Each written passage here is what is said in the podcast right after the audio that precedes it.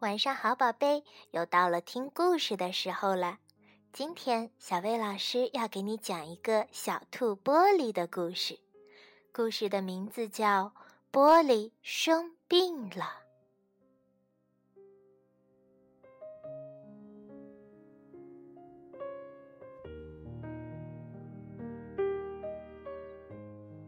这是阳光明媚的一天。玻璃蹭到妈妈跟前，哼哼着说：“我感觉很不舒服。”天呐，宝贝儿，你是不是吃坏肚子了？妈妈担心地问。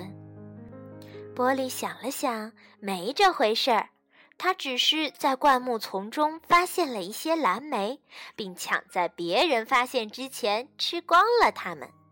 他确定那些蓝莓一点儿都没坏。只是还有些没熟。妈妈把玻璃抱上床，给他盖好被子，还在被窝里塞了个热水袋。爸爸说：“看来今天我们不能去奶奶家了，真可惜啊！奶奶还做了她最拿手的蓝莓派呢。”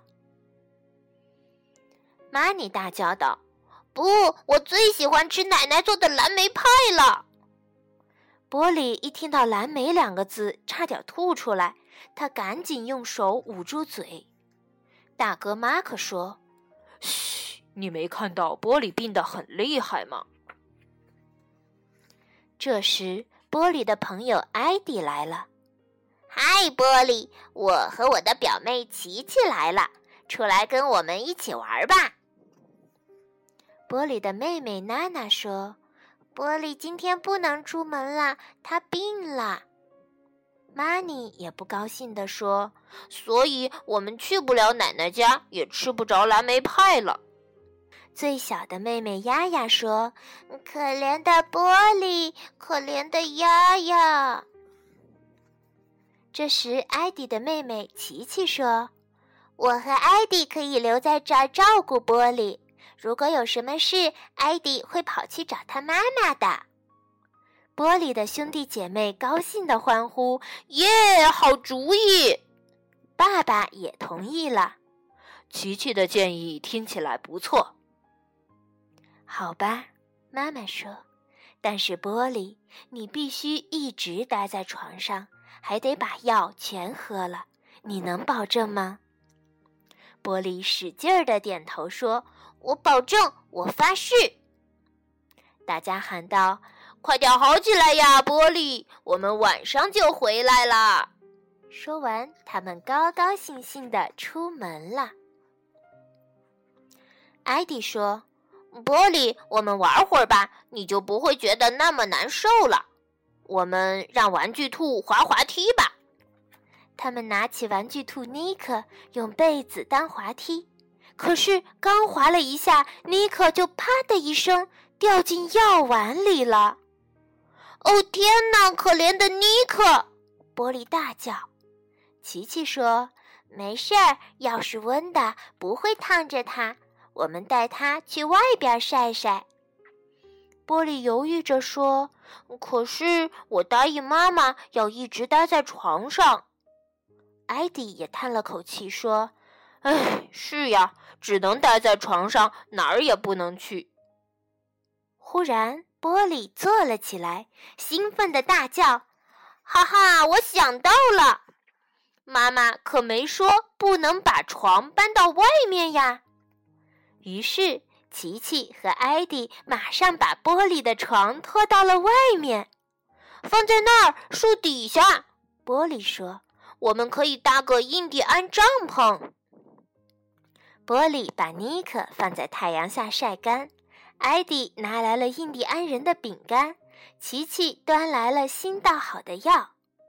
玻璃喝完药后说：“我觉得好多了，玩一玩，呼吸一下新鲜空气，真的会好得快点儿。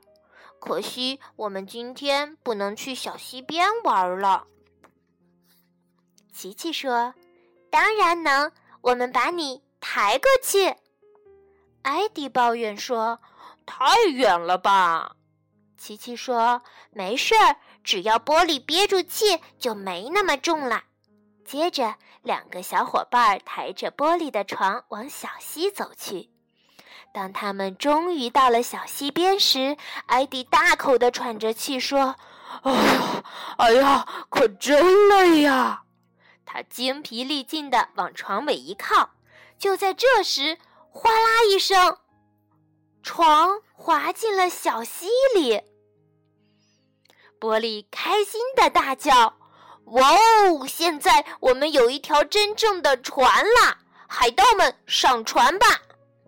艾迪惊喜地说：“太棒了！我正想这么玩呢。”琪琪和艾迪捡了几根树枝，爬上海盗船。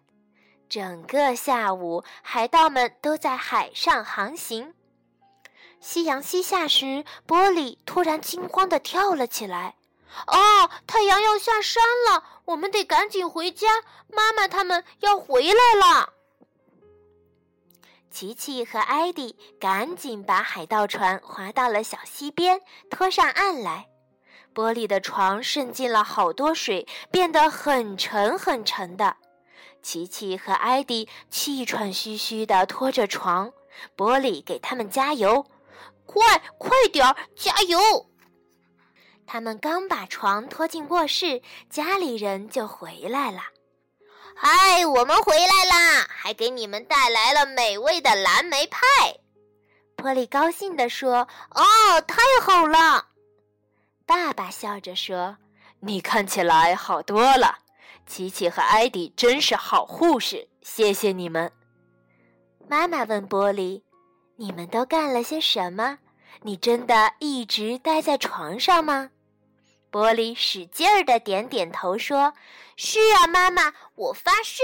不信你问尼克。”妈妈笑着摸了摸玻璃的耳朵：“要是你一直乖乖的待在床上，那就太好了。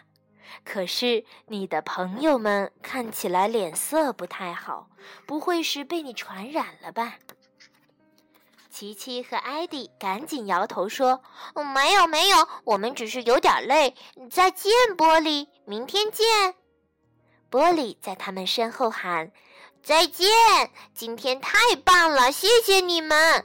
还有，你们也要快点好起来哦。”